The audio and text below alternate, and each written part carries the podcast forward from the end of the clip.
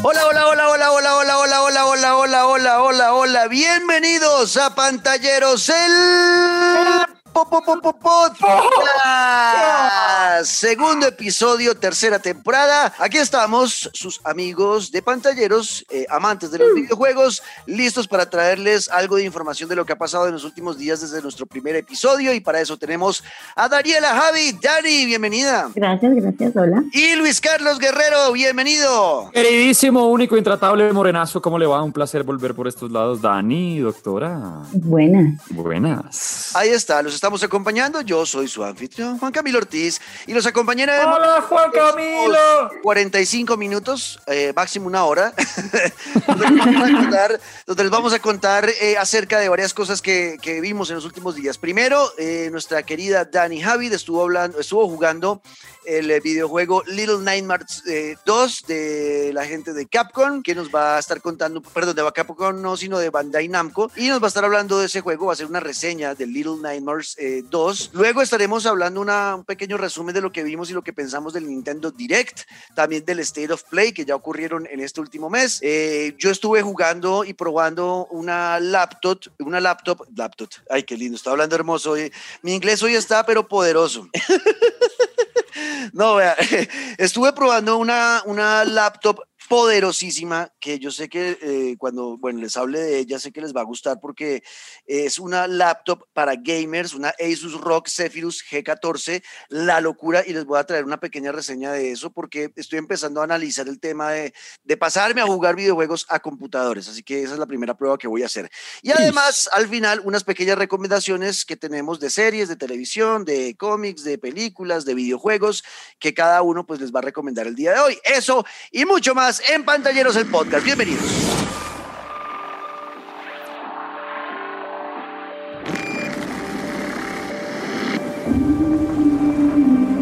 Bueno, como les, eh, les prometí, lo primero era tener reseña de Little Nightmares 2 o Little Nightmares 2 con Danny Javid.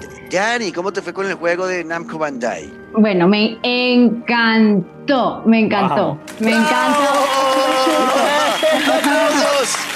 le gustó. Después del, del, episodio pasado, destruyó Assassin's Creed Valhalla y mucha gente diciéndome, Daniela es ácida, ¿no? Yo sí un poquito. Hoy no. ya de entradita nos pone contentos que le gustó el juego eh, Little Nightmares 2. ¿Por qué, Dani? Me encantó primero porque eh, al final del juego, sin que sea un spoiler, porque no pienso spoilear mucho, te das cuenta que el juego en realidad es una precuela de Little Nightmares 1. Eso me pareció wow. Sí, eso me pareció wow, wow. O sea, me voló el cerebro. Me encantó, además que pues el primer juego uno jugaba como una niñita protagonista que era Six, en este juego Six en realidad es tu compañera, tú juegas como un niño que se llama Mono, que es el niñito que tiene la... empiezas con la bolsa en la cabeza. Me encantó cómo el juego estaba construido en términos de, empieza como una introducción, como un pasillo muy Kubrick, muy lúgubre, muy siniestro, y de repente un televisor te escupe en un bosque y ahí es como, ok, de aquí en adelante es lo que tú más o menos resuelvas. Controles supremamente intuitivos, nada muy complejo, tiene como una estética muy Tim Burton, ¿sabes? Como una animación así como stop motion, es decir, un juego muy realista, pero a mí me encantó, creo que combina súper bien, como con la atmósfera muy mórbida que le quieren dar. Además que es un juego en 2.5D. Tenía mucho tiempo que no me jugaba un juego así que, y que me atrapara además. Son cinco zonas, es un juego un poquito corto. Pues a mí me quedó como como quiero más, quiero más. Eso es lo que eso es lo que he visto de mucha gente que ha hecho la reseña del juego, la mayoría de todos dicen lástima porque es muy cortico. Sí, es cortico. O sea, creo que máximo 10 horas de gameplay, máximo. Okay. Pero no, me encantó. Y, y, pues básicamente pues empiezas en un bosque y son cinco zonas, el bosque, la Pale City y en la Pale City pues están los cuatro adicionales y en cada zona hay como un boss y son aterrorizantes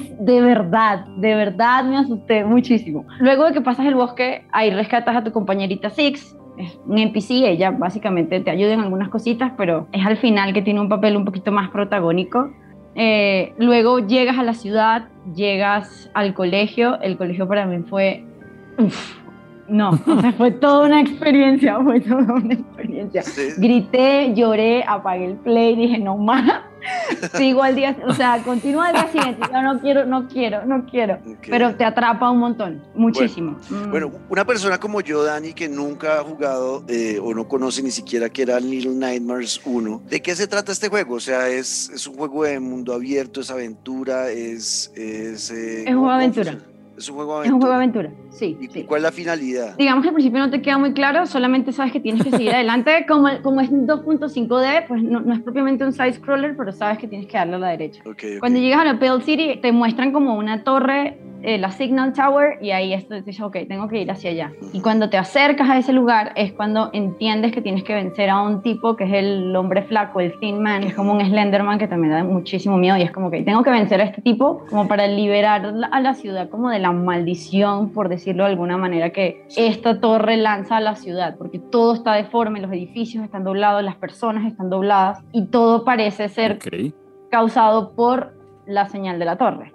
Ah, ok, ok. ¿Y el personaje tiene poderes o, es mm. todo como puzzles? No, resolver puzzles muy sencillos, pero sin que sea como muy aburrido, así esto es demasiado fácil. El juego te lleva muy de la mano, incluso con sonido y con música te lleva muy de la mano en cómo te tienes que sentir, hacia dónde tienes que ir, cómo lo tienes que resolver. Tu poder es agarrar cosas y usarlas. Martillos, ponerte sombreritos, pero como eres un niño, tiene también como esa particularidad infantil de que te tienes que esconder, o sea, no puedes contra esta persona, no la vas a poder vencer, tienes que huir por tu vida. Antes de, de, que se me olvide, usted mencionaba puzzles y demás, muchas veces en los juegos se vuelven repetitivos y es el mismo puzzle pero en distinto, en distinto nivel. ¿Acá pasa lo mismo o varían y uno se va encontrando retos distintos? Varía muchísimo y va aumentando un poquito su complejidad, como que okay, ya sabes cómo agarrar las cosas, ya sabes cómo usarlas, entonces ve utilizando eso que has aprendido esa como progresión del juego para continuar con los puzzles. Pero tampoco llegan a ser muy, muy complicados. Pero sí entretiene mucho. ¿Y en la parte de música y eso, sonido, gráficas, cómo lo sentiste? Pues muy bien armado, muy bien articulado es lo que decía, el juego te lleva como de la mano y juega con, esa, con ese componente como infantil. Hay una cajita de música de esas que son como de cuerda que te, como será que, me, será que me voy a morir o será que me tengo que esconder. y muy bien utilizados los silencios que creo que a veces en algunos videojuegos pecan por exceso de sonido cuando en realidad es necesario solo el silencio para mantenerte muy tenso y muy alerta. O sea que es un, es un, juego de suspenso, tiene miedo, tiene momentos de jumpscares o algo así, como que te hagas saltar. Bueno, no, no, no son tanto jump scares, son más de lee muy bien tu ambiente para que sepas que o te escondes o corres, pero no, no juega tanto como con, esa, con el factor sorpresa, porque todo el juego está construido alrededor de el miedo que le da a un niño muy chiquito, porque además como que tus enemigos son gigantescos. Tú me dirás 50 centímetros, tus enemigos 2 metros, 2 metros, 3 metros. Ok, ok. Pues suena, interesante. ¿Y cuál es el veredicto, la conclusión de, de Dani? Póngale nota. 8, sobre 10. Fácil. 8 sobre 10, ok. 8 sobre 10, muy bien juego. Para que Daniela ponga un 8 sobre 10, me he dicho, comprando el juego, pero ya. Es muy bueno. ¿Y por qué no, y por qué no el 10 sobre 10? Porque, porque, o sea, siento que al ser 2.5 te limita muchas cosas en términos de cámara y yo todo el tiempo estaba intentando, o sea, se me fue el pulgar derecho moviendo ese joystick y que quiero ver qué hay adelante porque me da miedo. ok, bueno, 8 sobre 10, ahí está. Bueno, esa es la pequeña reseña que teníamos hoy con Danny Habit de Little Nightmares 2, o sea que esto tiene el sello de aprobación de Pantalleros el podcast y aún más importante el sello de aprobación de Daniela Javit, que no es para nada fácil de conseguir. Seguimos en este episodio, hoy segundo episodio de la temporada 3 en Pantalleros el podcast.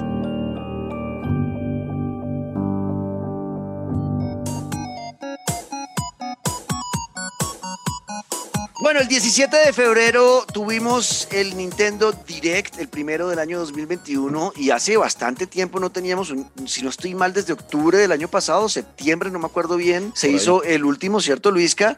Eh, y teníamos varios días sin saber cosas nuevas para, para la Nintendo Switch y para el universo de Nintendo. Pues bueno, fue un Nintendo además largo, porque esos Nintendo Direct nos tenían acostumbrados que fueran entre 20 y 30 minutos, esta vez se fueron de 50 minutos, casi la hora completa, donde mostraron muchas cosas. Hoy en este momento momento les voy a hacer un resumen a grandes rasgos de lo que a mí, Juan Camilo Ortiz, me llamó más la atención y que puedo eh, intuir que a muchos de ustedes que nos están escuchando, pues también seguramente les llamó la atención y lo que pensamos de eso. Lo primero que nos enfrentamos y nos votaron es nuevo personaje o nuevos personajes para Smash Brothers, juego en el que Luis Carlos Guerrero es fanático y es experto. Van a llegar Pira y Mitra de Xenoblade Chronicles 2 van a llegar como nuevos personajes. ¿Ya cuántos personajes tiene el Super Smash Bros? Tiene, debe tener un cojonal, ¿o no? Ya le pasó por encima. Uy, es que póngase a pensar en solamente el que es el muñequito. O sea, está todo ahí metido. Hasta Snake de Metal Gear están. Dicho, lo que no esté no existe. Sí.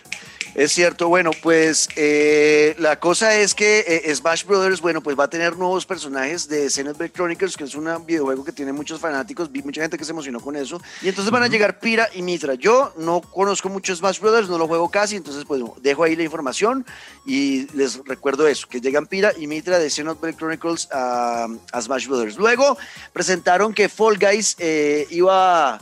Fall Guys iba para, va a llegar en el verano a Switch ¡Uy, qué bien! Increíble.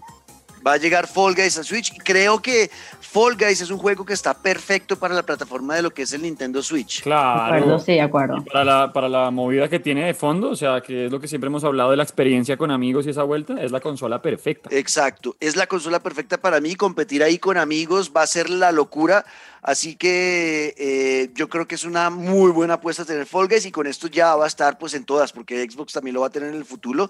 Y además, yo no sé, debe haber crossplay, ojalá lo haya que podamos jugar entre todas las consolas como lo tiene Fortnite más o menos y creo que Fall Guys se presta mucho para eso. Ojalá algún día permitan que sean más de cuatro personajes los que se puedan meter en un mismo party, ¿no? Ojalá sean muchos. Mm porque el tema del limitante de que solo sean menos, de que sean máximo cuatro, a mí eso me tiene todavía como medio sacado de onda, pero Fall es un juego muy divertido. También presentaron a un juego que hace unos años fue de los más aclamados por la crítica. Estoy hablando del Outer Wilds, que va a llegar a Nintendo Switch. Es un juego eh, más o menos para que se metan en el cuento, es un juego espacial, o sea, eh, somos un personaje que está recorriendo el espacio en una nave y está como a, a, lo largo del sistema solar tratando de evitar que el sol explote para que no desaparezca el sistema, pero al final pasa y pasa muchas veces y es como un loop y como que explota el sol y vuelve a resetearse todo, pero ya nosotros tenemos la, la información de lo que ocurrió la vez pasada para intentar encontrar nuevos mensajes y como ir, ir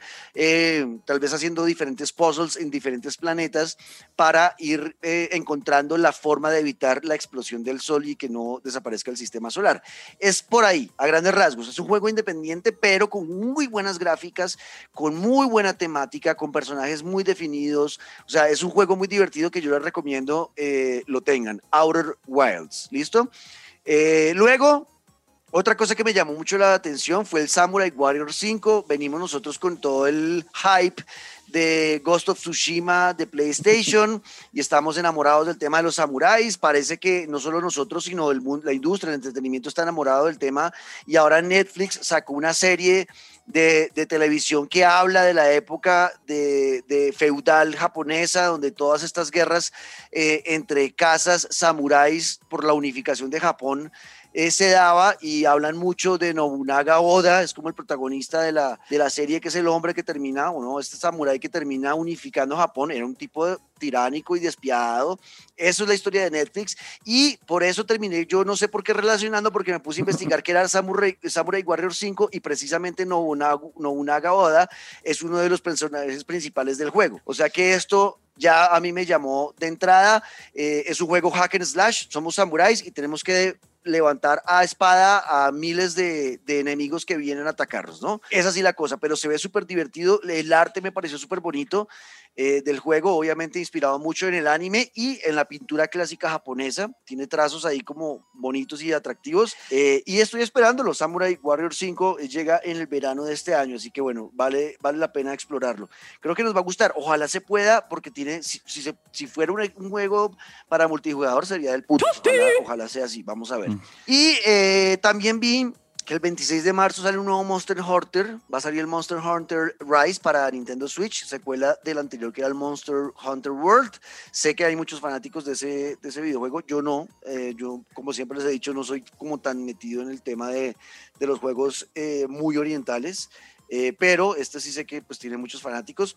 Y llegó luego lo que más me emocionó y lo que más me quedó a mí en la cabeza, y creo que a Luisca también, y fue el Mario Golf Super Rush. Uy, sí. Qué juego para verse bonito, Luisca. Yo no estoy, yo no sé si estoy loco o estoy perdido, eh, pero en mi cabeza está que el último Mario Golf fue de la 64. ¿Hubo otro Mario Golf? Después de eso, yo no me acuerdo de haber Yo tampoco. O sea, usted me dice Mario Golf y mi cabeza de una se va a 64, los cuatro controles. Yo no recuerdo otro. No sé si estemos aquí inventando, pero no, pero la sí, emoción. estoy mirando y creo que sí la estamos cagando, sí, porque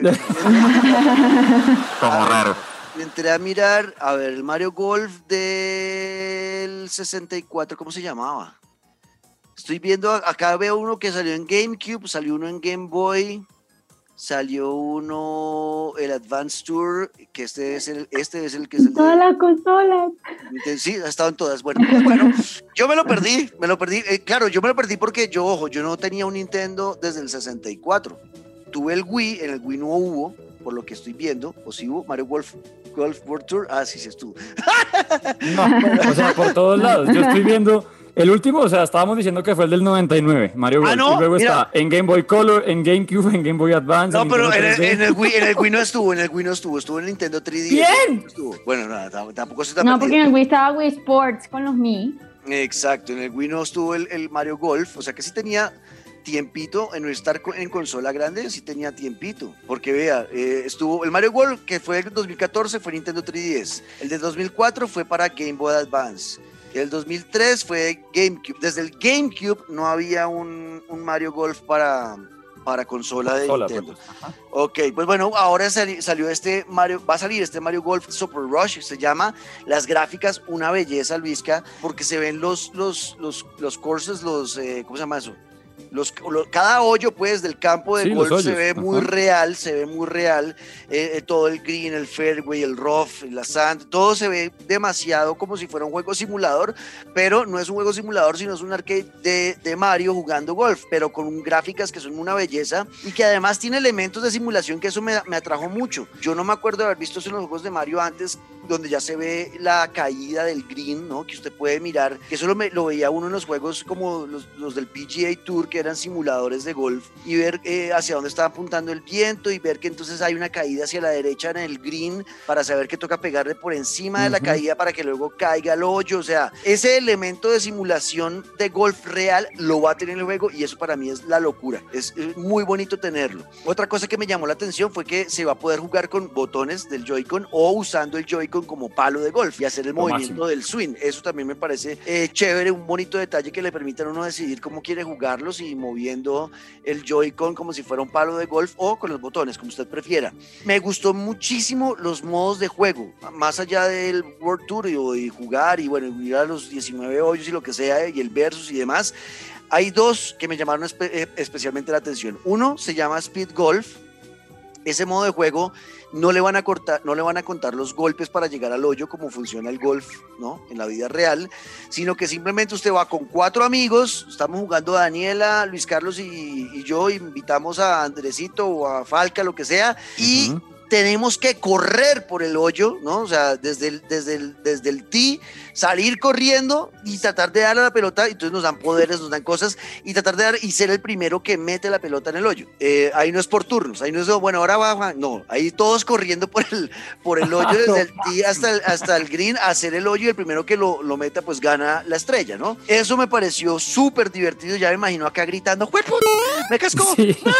y, sa- y cada, y cada personaje saca poderes, ¿no? Por ejemplo, Yoshi saca, una, saca un huevo gigante de donde él sale y va rodando con el, con el huevo, entonces pasa más rápido que los demás. O sea, cada personaje va a tener sus poderes y eso me pareció súper, súper divertido y atractivo el tema del Speed Golf. Y el otro juego, el otro modo de juego que es para los, los más clásicos, los que nos- amamos desarrollar personajes eh, en, los, en los videojuegos y, y generar cariño con esos personajes, pues va a tener modo historia. ¿Qué será con nuestro Mi? Nuestro Mi será el protagonista. El Mi lo vamos a coger como un novato entrando al mundo del golf y con la ayuda de Mario y los demás personajes del mundo Mario iremos mejorando y vamos a subir las habilidades y vamos a mejorar el golpe y nos vamos a mejorar la parte del pot y vamos a ir ganando puntos de experiencia y vamos a mejorar la ropa, los palos, bueno, o sea, un, todo un desarrollo del personaje y empezamos siendo novatos para luego convertirnos en leyendas en el mundo eh, Mushroom, ¿no? Oh.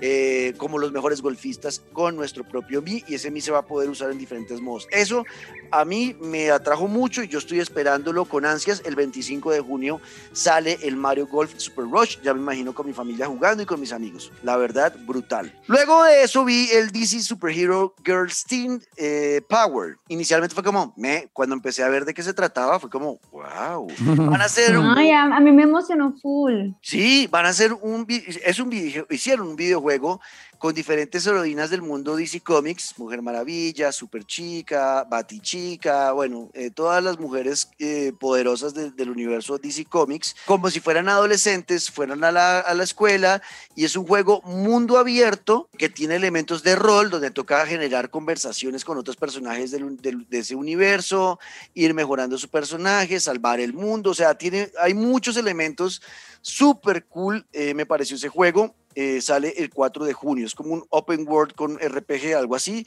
Me pareció súper entretenido. Viene Plants vs. Zombies Battle for Neighborville eh, Complete Edition el 19 de marzo.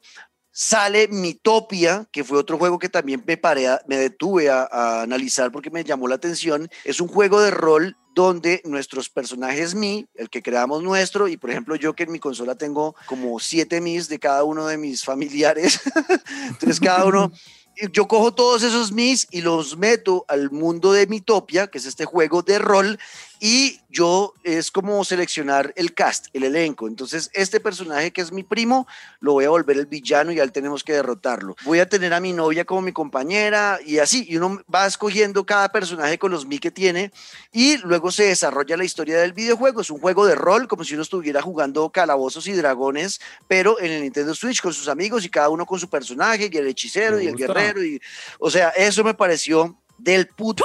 Eh, me llamó mucho la atención, sobre todo por ese elemento eh, calabozos y dragones, ¿no? Eh, y el tema de interpretar personajes con los mis que tenemos en nuestra consola y que podamos crear los que se nos ocurran. Entonces, eso también me pareció chévere. Y el tema de forjar relaciones, porque, por ejemplo, listo, estoy con mi pari de cuatro, me voy a, a pelear con el villano, que es la cara de mi primo, y, y, en mi pari de cuatro llevo a Luisca, a Daniela y a mi novia. Y entonces desarrollo mucho mi relación con mi novia en el juego y hablo con ella eh, fuera del juego y paso tiempo con ella en el juego, aparte en otras cosas, y se fortalece mucho esa relación, pero nunca hablo con Daniela. Entonces, cuando ya entramos a la hora de pelear, me pido un favor a Daniela para que me ayude con cierto ataque. No va a ser así, termino agarrado con ella y terminamos peleando los dos, y el villano va a ventaja de eso. O sea, el tema del desarrollo de relaciones del juego me pareció súper atractivo también. Mitopia sale el 21 de mayo, otro juego que también creo que tendré y buscaré. Vienen nuevos elementos de Animal Crossing de Super Mario por los 35 años, súper chéveres, eh, para los que tienen Animal Crossing como yo. Eh, por ejemplo, voy a agradecer mucho poner el tubo eh, ¿no? Estas tuberías por donde Mario se mueve, ponemos un tubo al lado de la casa y el otro lo ponemos al lado de una piedra donde vamos a sacar eh, oro, por ejemplo. Entonces ya no tengo que caminar hasta allá, sino que me meto por el tubito y salgo, salgo al otro lado. O sea, ese tipo de elementos súper bonitos de, del universo de Mario, pues van a llegar a Animal Crossing. Eso va a ser a partir del 3 de marzo, así que también para que estén pendientes. Listo, primero de marzo, perdón. Bueno, Knockout City, que creo que vamos a hablar ahorita de eso con Luisca, pero es un juego que va a estar en varias plataformas que yo todavía no, no sé. Se ve muy bonito, o sea, las gráficas se ven muy chéveres ese juego. Es un, es un multijugador en línea eh, competitivo de ponchados en diferentes mapas. Es ponchados, es coger con una pelota y cascarla a los del equipo rival para eliminarlos. Y a veces nuestros personajes se convierten en pelota, pero bueno, ahorita va a ahondar en eso Luisca. Eh, El juego físico de Hades. Esto a mí me emocionó, mucho porque ese juego, yo les he dicho, tienen que jugarlo. Luis Carlos, tiene que jugarlo. No me ha hecho caso, no me ha hecho caso. Le he dicho 20 mil veces desde el año pasado. Es uno de los mejores, el mejor, para mí fue el mejor juego del año 2020 y para muchas personas como yo igual. Tienen que jugarlo. La música es brutal, las gráficas son brutales, la historia es increíble. El personaje, uno termina enamorado del personaje. Tiene rejugabilidad, más de ciento y fue madre, más que más horas de las que jugó eh, Daniela en.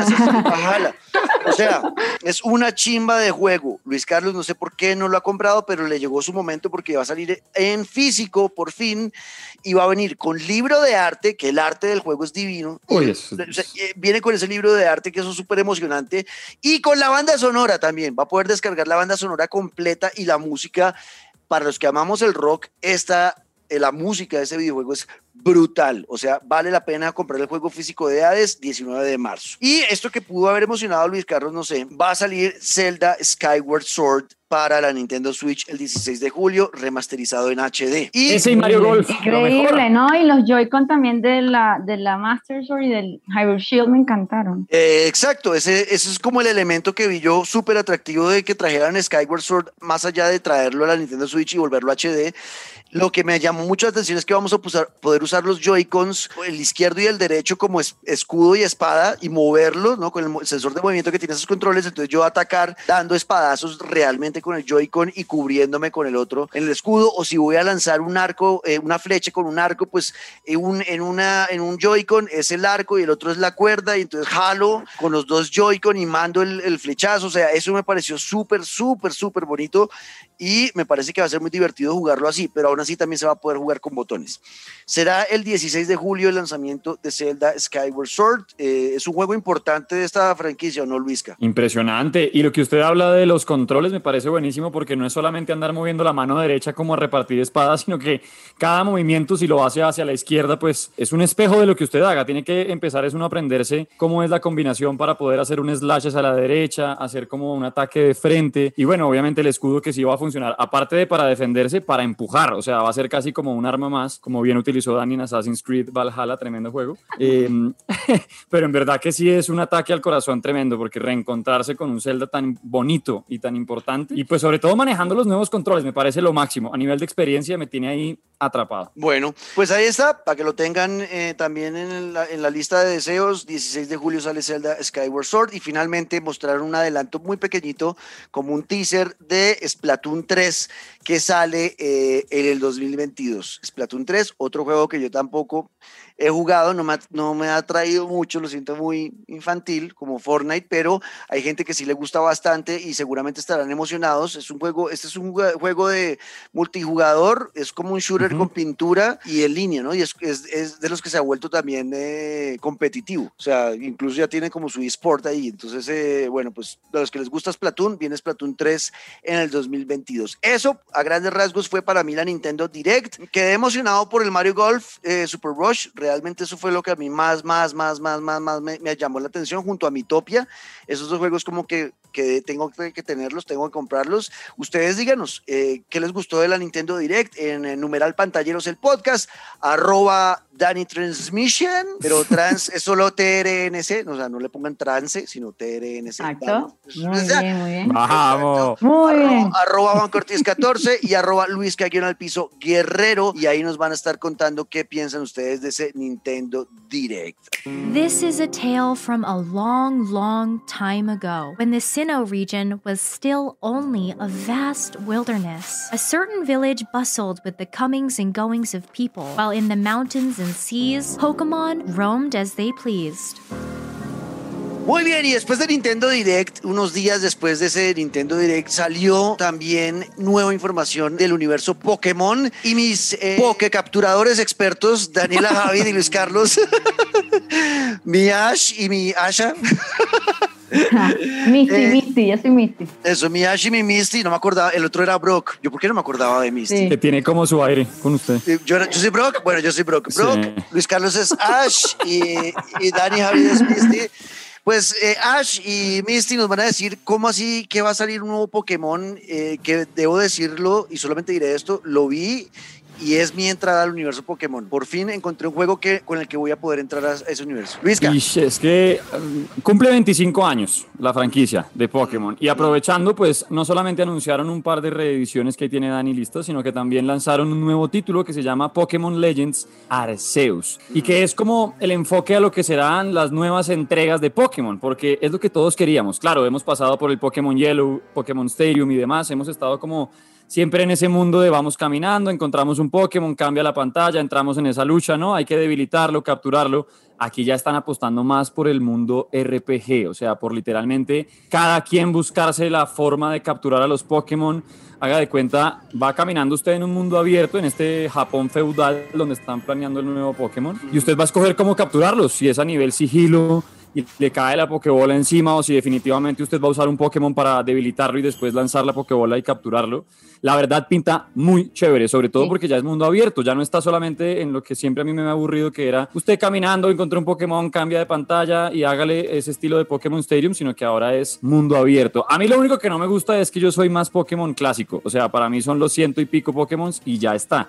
En este Legend se va a mezclar de todo. O sea, aquí están todas las generaciones de Pokémon eh, incluidas, pero bueno, ya está listo y va a ser exclusivo para Nintendo Switch, lanzado a inicios del próximo año, comenzando 2022. Y ya hay nombres de Pokémon que podremos utilizar. ¿Se acuerdan que a los que ya han jugado Pokémon, el profesor Oak pues le entrega uno o a Squirtle o a Charmander o a, ah. eh, Bulbasaur, sí, o si es la edición de Pikachu, pues arranca con Pikachu, etcétera, etcétera. Aquí van a ser tres opciones. Yo no conozco a Rowlet, no conozco a Oshawott, pero sí recuerdo a Cyndaquil, que va a ser otra de esas opciones para iniciar. Ajá, ya, ya me veo yo escogiendo a Cyndaquil para iniciar y no sé. Bueno, pero, pero yo a Rowlet sí lo he visto en la serie animada. Yo a Rowlet, que es como una lechuza, yo ese lo he visto en la, en la serie animada. Eso lo he visto. Al Oshawott sí nunca lo había visto en mi vida. Jamás.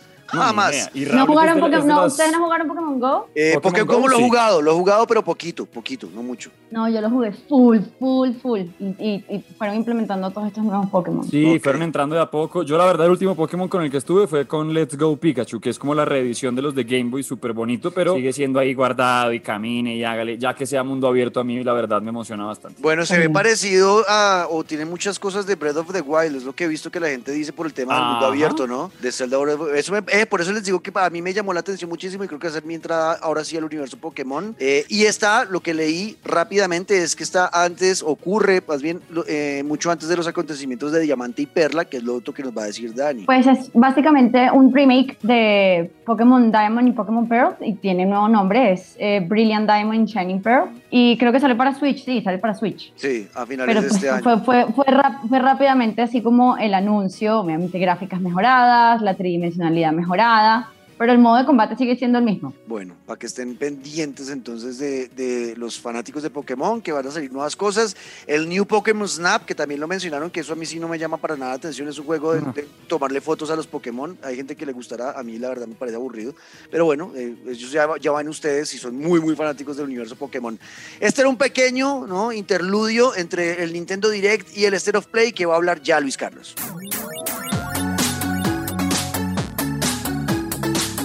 Bueno, y para todos aquellos, todas aquellas que andan detrás del mundo de PlayStation, tuvimos un State of Play que más que revolucionario, pues, y que uno salga corriendo a decir, wow, vio el nuevo lanzamiento, fue más que todo informativo. Y sí, vienen juegos y demás, pero creo que quedaron cosas faltando de las que ya hablaremos, porque iniciamos con Crash Bandicoot. Por ejemplo, la buena noticia para usted, Juanca, que ya tiene PlayStation 5 y es la reedición para PlayStation 5, es decir, Crash Bandicoot, pero aprovechando al máximo una consola de nueva generación. No es que se solamente llegue a PlayStation 5, también estará para PlayStation 4 y es ya 12 de marzo una reedición de este It's About Time, que fue con lo que iniciaron el, el State of Play y que la verdad pues siempre ilusionará. Siempre que aparece Crash, creo que es una buena noticia. De ese Crash Bandicoot saltamos a un juego como Returnal, que llegará el 30 de abril exclusivo para PlayStation 5. Fue el primer título que anunciaron como exclusivo.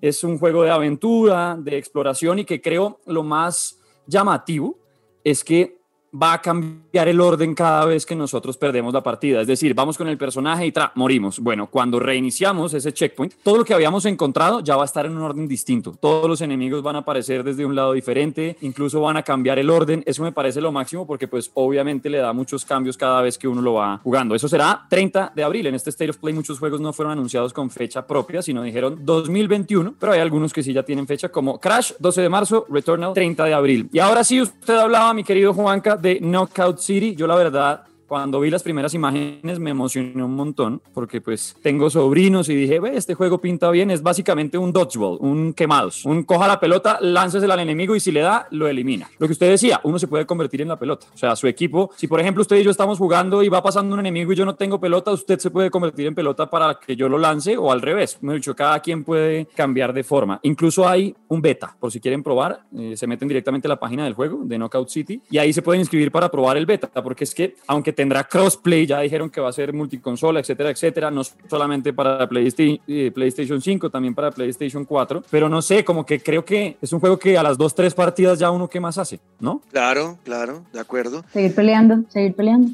Sí, yo, yo siento, ok, vamos a hacer otra partida de dodgeball, ok, ¿y hasta cuándo? Yo no sé, yo no sé, pero, pero sí se ve, o sea, eh, en cuanto a gráficas y jugabilidad, se ve atractivo, pero lo que usted dice, yo siento que se va a agotar rápido. Me pasó, eh, yo hace poco estuve jugando en vivo en mi canal de stream el Destruction All Stars, que es este juego también competitivo en línea, que es como si fuera un Twisted Metal, pero desabrido.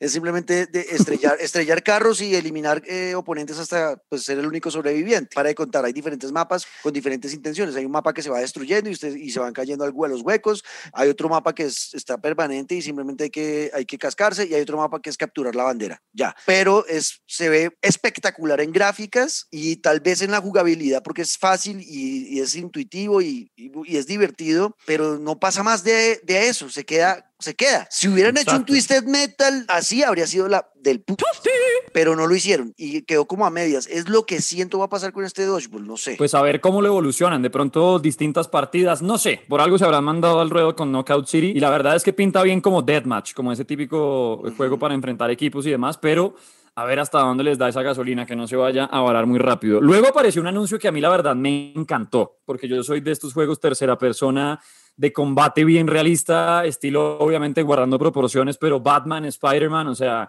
de esos despiche triángulo o círculo, el que sea para esquivar y cuadrado para golpear, a mí me encantan. Y apareció uno llamado Sifu, que es acerca de un estudiante de Kung Fu que va a buscar venganza, pero es Kusama Kung Fu Fighter.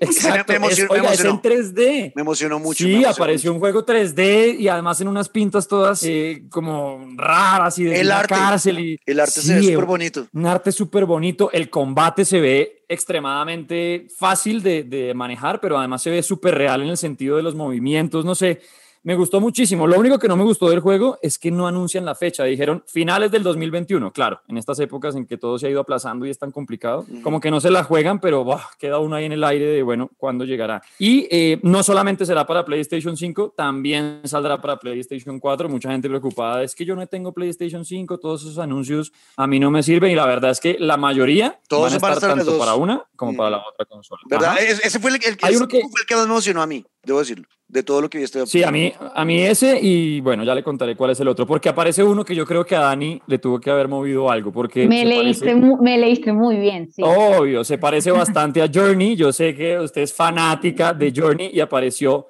Solar Ash. 100% súper bonito, un juego ah, yo de dije, yo, yo, hice, yo hice la transmisión del State of Play en vivo en Twitch y eso fue lo primero que dije, uy, este juego es para Daniela. Obvio. 100%. por todas partes, en, en, la velocidad del juego, el estilo de arte que es tan propio como de, de esos juegos, súper bonito. Lastimosamente tampoco tiene fecha, solo dijeron 2021, pero pinta súper bien también para PlayStation 4, no solamente PlayStation 5. Y Dani, obviamente no comparar con Journey porque tendrán cada uno sus diferencias, pero es bien parecido, pinta muy bien. Se ve muy bonito, sí. De Solar Ash pasamos a uno que la verdad ya lleva muchísimos años con PlayStation, que es Oddworld, y que, bueno, vuelve con una versión súper bonita, ambas consolas, PlayStation 4, PlayStation 5. Eso sí saldrá el 6 de abril. Y lo chévere de este Oddworld es que además llegará gratis para aquellos que somos miembros de PlayStation Plus. de entrada, ahí va a tener este mundo de exploración extraño con estos personajes que manejan telequinesis y demás. Si nunca se han jugado un Oddworld, se los recomiendo. Lleva desde el 97 en este mundo hay varias versiones y la verdad es que pues pinta muy chévere, sobre todo muy bonito a nivel gráfico, o sea, en verdad se nota que están aprovechando al máximo las, las nuevas consolas y están muy enfocados a la experiencia con el DualShock, o sea, estos gatillos que son sensibles, que el botón, que la escalada, todo está obviamente pensado para PlayStation 4, pero mucho más a sacarle toda la potencia a la PlayStation 5. Ese Oddworld se ve muy, muy, muy, muy divertido, Luisca. Yo nunca he jugado un Oddworld, pero lo que pude ya ver en el State of Play, el tema de los puzzles y de ser este alienígena tratando de escapar de, un sitio como donde los tienen esclavizados y tiene que tratar de salvar la mayor cantidad de personas de su raza, pero muchos morirán en el intento de maneras muy crueles. y tiene un sentido de humor súper negro. No sé, a mí me está llamando mucho la, la atención ese Oddworld. Es brutal y tiene un sentido del humor muy al estilo como Deadpool y es un mundo gigante, o sea, siempre lo han descrito como 10 veces más grande que la Tierra. Y es como usted dice, es tratar usted a romper como esa esclavitud y a luchar contra los que quieren volver como el mundo una cosa distinta. Pinta muy bien. 6 de abril, para que lo anoten y a nivel multijugador seguro que será divertidísimo. Usted hablaba de lo que más le gustó fue Sifu. Bueno, súmele a Sifu Kena Bridge of Spirits, porque, por favor, lo que pinta este juego, que lo hace Ember Lab, esa aventura, esa acción es como inspirado en Zelda y se ve súper bonito, se ve demasiado bien detallado en cuanto al combate, los personajes, el escenario, quienes nos van a estar acompañando, porque hay unos personajes ahí como extraños que van acompañando al principal, al que uno va a estar manejando. Sale para PlayStation 5, para PlayStation 4 y ojo, porque este también va a estar en PC. O sea, aunque es exclusivo de Play y lo que sea, también le dieron como su, su, su curva al mundo PC y se ve muy bien con fecha además de lanzamiento 26 de agosto. Kina o Kena, Bridge of Spirits, es de los que más me llamó la atención. Y ya, pues obviamente hay algunos que, que se nos quedan por fuera, pero si quieren ahí nos encuentran en, en, en, redes sociales para que les contemos los demás. Y cerraron con Final Fantasy VII remake. Más allá de un nuevo juego, es un parche, es como una expansión para mejorar, por supuesto, el título y llevarlo a la nueva consola. Eh, mejoraron todo, las texturas, la iluminación, el diseño de los personajes, el combate. Es una expansión, un remake, más allá de un nuevo juego, no es como una segunda parte, no, solamente una expansión. Pero la verdad es que sí pinta muy bien, sobre todo para aquellos y aquellas que sean fanáticos de Final Fantasy. Me gusta, como les decía, pues más que todo informativo, no mucho más de, de la emoción de un State of Play. Y sí me quedó faltando, por ejemplo, qué pasó con Ragnarok, God of War, ¿qué onda? O sea, mm. alguna, un, píqueme el ojo, o sea, déjeme ver un, el hacha, alguna cosa. ¿Qué pasó con, por ejemplo, el multijugador de The Last of Us y su segunda parte que lo están anunciando hace rato y no hay nada? Pues por ahora ahí estuvo, State of Play, más que todo informativo, un par de lanzamientos bien llamativos y lo más interesante creo yo, pues que PlayStation 4 aún no se olvida. Bueno, dejemos las consolas de lado eh, por un momento y hablemos ahora del PC Gaming. Yo estoy entrando o tratando de entrar a ese mundo de a poquitos porque la idea mía, como les he dicho, tengo un canal de stream ahora en Twitch y estoy streameando. Conéctense, denle eh, like, follow, aproveche la comercial, aproveche. Eso, Juan Cartis 14, ahí me encuentran en Twitch, todas las tardes se van a reír mucho conmigo y la van a pasar bien y, con, y de vez en cuando con, con Dani que juega conmigo Fall Guys y Luisca cuando se le da la gana también de estar, pues a veces juega. Eh, pero el caso es que estoy entrando al mundo precisamente por eso, porque yo transmito en vivo, en vivo desde la consola PlayStation 5 y eso me genera muchos limitantes. Yo quiero empezar ya a transmitir desde PC y estoy empezando a ver diferentes opciones y empecé por los portátiles, porque con los, las portátiles también se puede. Hay unas específicas para gaming. Y la primera que probé fue la Asus ROG Zephyrus G14. Esta es una, eh, una, es una laptop para, eh, pensada para gaming. Obviamente usted compra ese laptop y va a poder trabajar.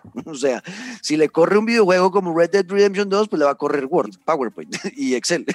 Eh, o incluso cosas eh, ya mucho más avanzadas como AutoCAD para, para arquitectos y demás. Bueno, todo eso que ustedes usan en programas super tesos en diseño y demás, obviamente una consola de, de gaming, una consola, una, una PC de gaming les va a correr perfectamente. Pero me enfoco en el tema de los videojuegos, que es lo que nos importa a nosotros. Primero hay que hablar del precio porque esto es un turn off total, eh, un bajonazo, porque son muy caras estas, estas, estas eh, laptops. Viendo diferentes almacenes, el, el rango en el que lo vi en todos los almacenes y servicios de venta en línea fue entre 6 millones 800 y 7 millones 800. O sea, eh, vale, vale bastante. Pero es que lo, pero al final, si uno analiza lo que les voy a decir a continuación, lo vale. Primero, tiene Ryzen 9, que es un, eh, eh, un, procesador súper poderoso de AMD. Eh, recordemos que AMD y sus procesadores son los que nutren a las Xbox y a las PlayStation. O sea, ya uno sabe que esto es para videojugadores y para gaming. Cualquier cosa que se les ocurra en 4K, o sea, esto tiene el poder, usted ahí puede correr lo que se le ocurra. Disco duro del estado sólido, tarjeta Nvidia GeForce RTX 2060, que son las de última generación, Max Q, 16 GB de RAM,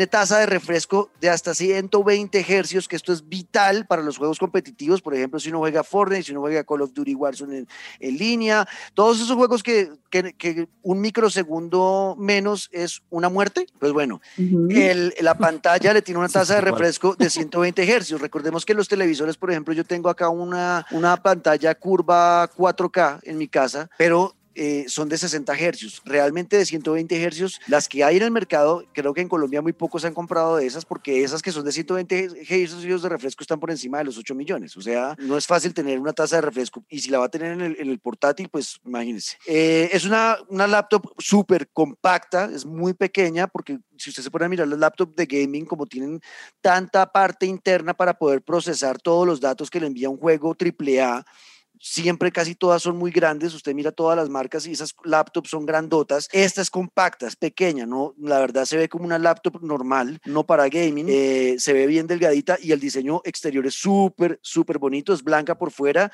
la parte interna del deck, pues donde está el teclado y eso es como un plateado súper bonito, tiene iluminaciones de teclado, eh, una luz blanca que uno puede graduar dependiendo de, de, lo que necesite o de la oscuridad de la zona donde usted esté.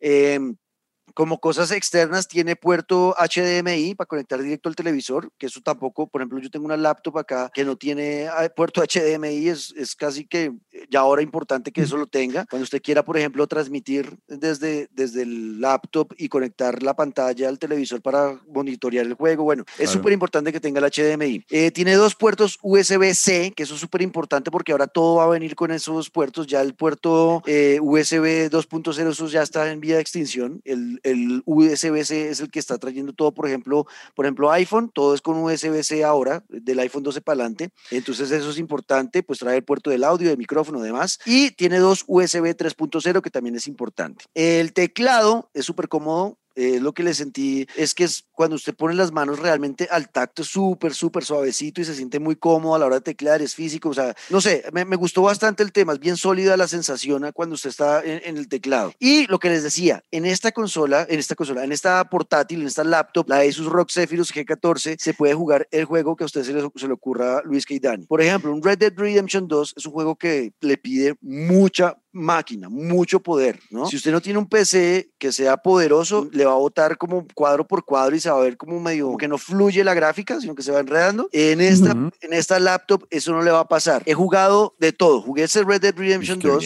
jugué Fortnite, el Fortnite lo puse en el máximo de los ajustes y corrió como si nada, 160 cuadros por segundo, como si nada, al máximo de la, de la exigencia lo puse en los máximos ajustes y corrió. Jugué Warzone también, me corrió a 100 cuadros por segundo el Warzone también no tuve problema de ningún, de ningún tipo y juegos como Red Dead Redemption 2, como les digo, o, GTA 5 que también lo probé como si nada, como si estuviera jugando en la consola, o sea, incluso mejor, porque las gráficas se ven incluso hasta más poderosas. La verdad quedé muy contento, la batería les puede durar al menos, lo, que yo probé fue más o menos tres horas de juego seguido sin, sin tenerla conectada. la Nintendo Switch, la Nintendo Switch sin parar, creo que son tres horas y media, que me parece muy bueno, muy buen rendimiento de la batería. Y si la usan para trabajar, pues la batería les dura, pues pucha, si quieren dos días, si solamente, si no van a jugar, porque obviamente la, el juego les va a consumir mucha batería. Si van a trabajar, lo que sea, pueden tenerla desconectada un día completo y no va a pasar nada. Cosas interesantes que vi, eh, pues el tema de lo que les digo, que cualquier juego corre. Hay algo que no sé, tal vez me bajoné un poco, es que no trae webcam integrada, no trae la cámara. No trae cámara. Eso Raro, es además. Raro, rarísimo. Ya todos vienen con cámara y esta no se la ponen. Y se calienta un poquito cuando uno está jugando juegos de alta exigencia. Sí siento en el teclado, cuando uno toca las teclas, que están un poquito calientes. No es que me queme ni nada la cosa, pero. Y obviamente, esto recomendación parecería bobo hacerla, pero eh, muchos no lo saben y hay gente que se ha crema- quemado sus partes nobles.